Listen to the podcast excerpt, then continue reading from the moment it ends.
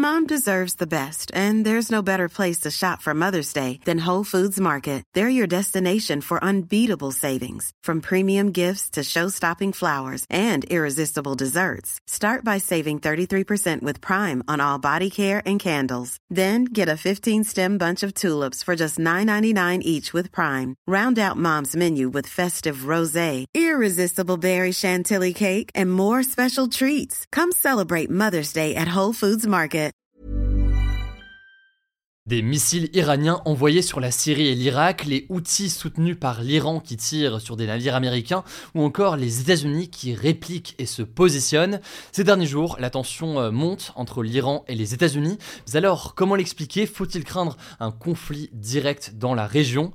Salut, c'est Hugo, j'espère que vous allez bien, et c'est le sujet donc à la une des actualités du jour. Déjà, revenons euh, aux bases. Pourquoi l'Iran et les États-Unis sont-ils autant ennemis? Bon, c'est difficile de marquer une date du début donc de ces tensions, mais on peut noter notamment un événement très important en 1953, lorsque un coup d'État a été orchestré en Iran par la CIA, qui est l'une des agences de renseignement américaines, ainsi que par le MI6, qui est l'équivalent britannique. Ce coup d'État, orchestré donc par les États-Unis notamment, a entraîné le renversement du Premier ministre iranien de l'époque, qui avait été élu démocratiquement, et à la place, eh bien, il a été réinstallé le Shah, donc le titre qu'on donne aux empereurs d'Iran. En l'occurrence ici, il s'agissait de Mohammad Reza Pahlavi, un allié pro-Occident.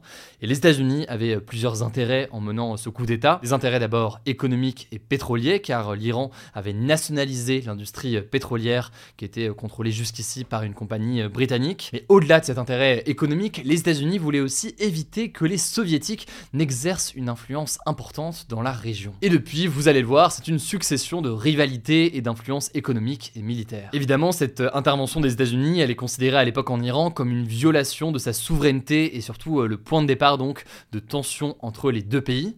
Ensuite, il y a eu une rupture définitive entre les deux pays au moment euh, de la révolution iranienne de 1979 qui a renversé le Shah, qui était donc soutenu par les États-Unis et qui a établi à la place de ce Shah une république islamique. Juste après cette euh, révolution, 52 citoyens américains ont été euh, détenus pendant 444 jours à l'ambassade des États-Unis à Téhéran, qui est donc la capitale iranienne signe donc d'une montée de tension euh, progressive. Dans la foulée, en fait, les États-Unis et l'Iran ont souvent soutenu euh, des camps opposés dans des conflits régionaux.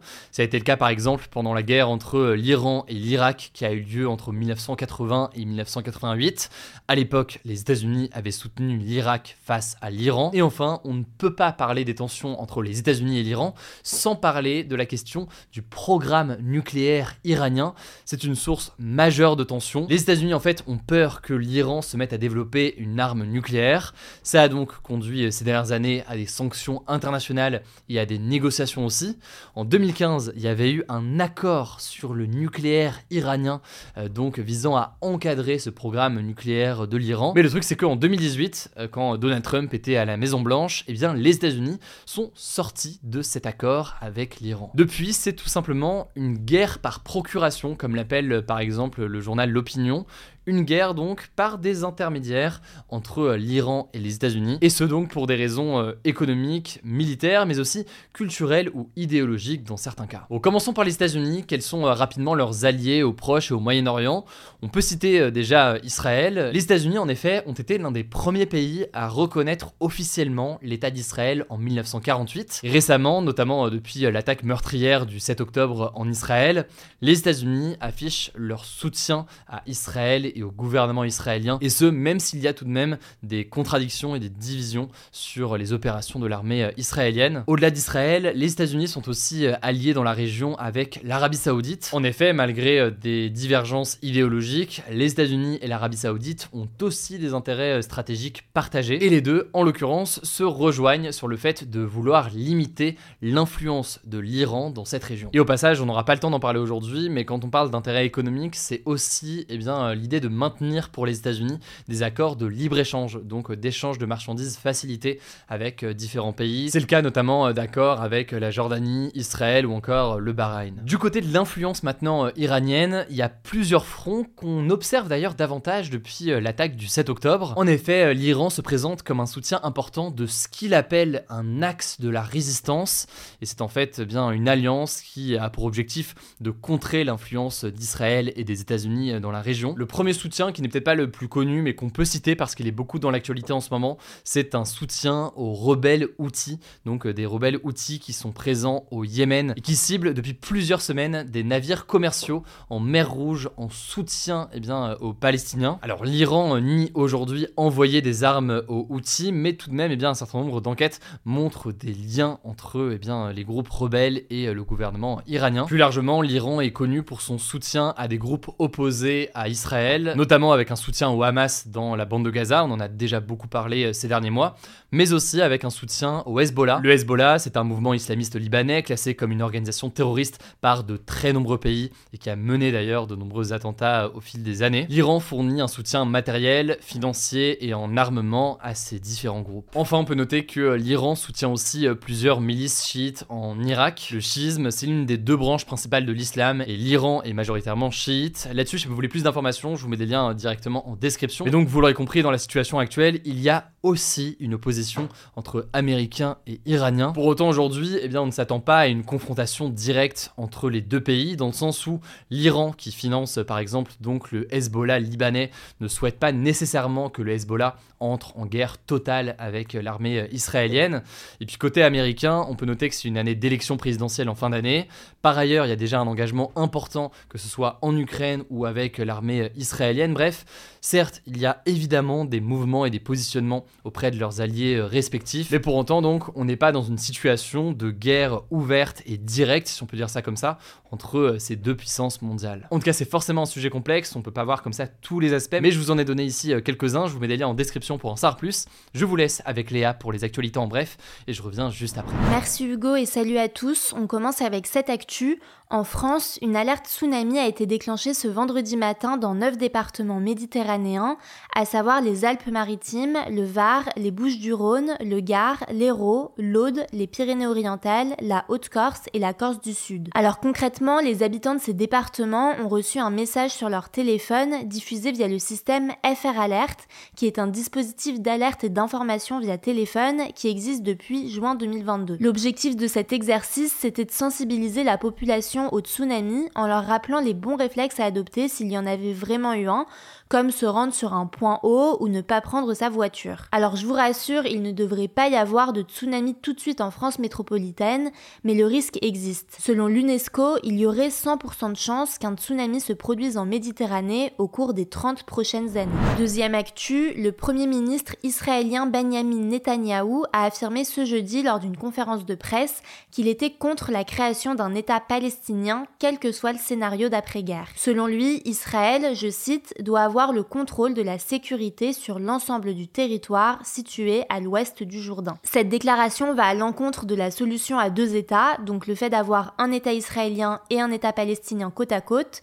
qui est soutenu notamment par les États-Unis et la France. De son côté, le porte-parole du président de l'autorité palestinienne Mahmoud Abbas a affirmé que sans un État palestinien indépendant, il n'y aura ni sécurité ni stabilité dans la région. Par ailleurs, l'armée israélienne a continué de bombarder la bande de Gaza ce vendredi et notamment Khan Younes, la principale ville du sud de Gaza, où se cachent selon Israël des membres de la direction locale du Hamas. Les frappes israéliennes à Gaza ont fait plus de 24 000 morts depuis le 7 octobre selon le ministère de la Santé du Hamas, seule source disponible sur place. Troisième actu, au Brésil, l'ancien président d'extrême droite Jair Bolsonaro a bien utilisé un faux certificat de vaccination contre le Covid selon une enquête du contrôleur général du pays. Ce faux certificat qui a été retrouvé lors d'une perquisition chez lui début 2023 lui a notamment permis de contourner les restrictions sanitaires imposées par les États-Unis et de se rendre en Floride fin 2022, deux jours avant la fin de son mandat. Lorsqu'il était président, Jair Bolsonaro a beaucoup critiqué les vaccins anti-Covid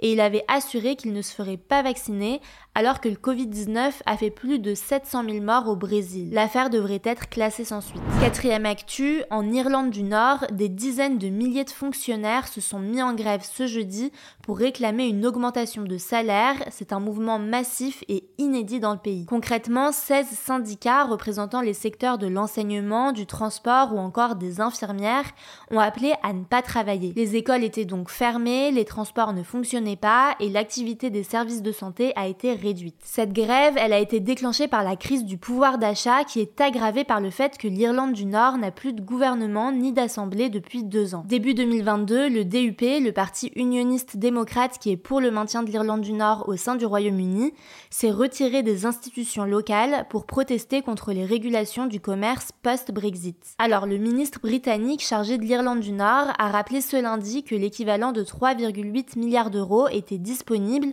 à condition que l'Assemblée d'Irlande du Nord redémarre après deux ans de pause. Dans cette enveloppe, 680 millions d'euros sont destinés à augmenter les salaires des fonctionnaires. Mais les syndicats accusent le Royaume-Uni d'utiliser la grève comme levier pour pousser le DUP à mettre fin à son boycott. Cinquième actu, en France, la vente des huîtres du bassin d'Arcachon, près de Bordeaux, a pu reprendre ce vendredi. Leur vente avait été interdite fin décembre après qu'une bactérie à l'origine de plusieurs cas de gastro-entérite, le norovirus, avait été repérée.